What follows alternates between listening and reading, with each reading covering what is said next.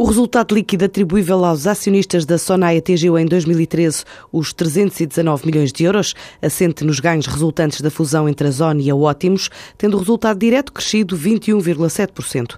Já a Espírito Santo Saúde atingiu um resultado líquido atribuível aos acionistas de 14 milhões de euros o ano passado, o que representou o regresso aos lucros da empresa, presidida por Isabel Vaz, depois dos prejuízos de 2012. E foi nesta empresa que a Espírito Santo Financial Group reduziu a participação qualificada para 3,38%, depois do Credit Suisse ter exercido uma opção de compra sobre uma fatia de 3,01% do capital da empresa.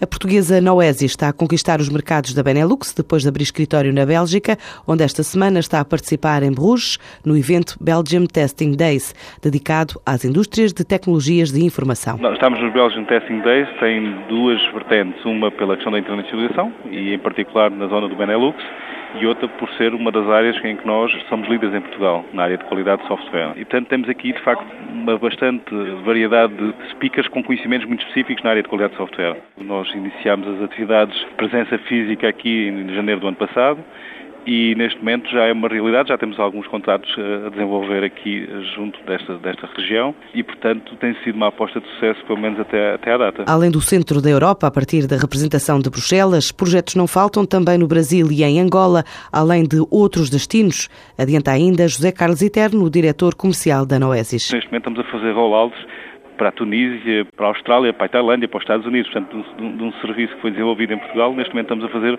basicamente o rollout, como nós chamamos, de, desta solução para todo o mundo e não é por isso que nós temos presença física nesses mesmos países. Temos focos diferentes em cada uma das regiões, porque também necessidades diferentes que existem nestas mesmas, nestas mesmas zonas. O Brasil temos uma estratégia muito focada na área de qualidade, pela dimensão do mercado e pelo volume que, que o mercado tem, decidimos fazer um, um, foco muito específico naquilo que hoje temos de melhor na nossa empresa, que é a qualidade, é uma das nossas áreas, digamos, de maior domínio na área da, Angola. Uma vez que também pela característica do mercado estamos a apostar mais na componente de infraestruturas numa primeira fase, porque existem muitas necessidades ainda ao nível infraestrutural e portanto estamos a apostar muito, muito nesta área, em particular em Angola. No entanto, obviamente, estamos sempre atentos a oportunidades que possam surgir noutras áreas de atividade nas quais nós temos competência para entregar, obviamente. A Noesis ainda não fechou contas, mas diz que tem vindo a crescer a dois dígitos, estimando que a área de negócio internacional dê um forte contributo a curto prazo. O fundador internacional da WSE World, Dan Monaghan, apresenta neste final de tarde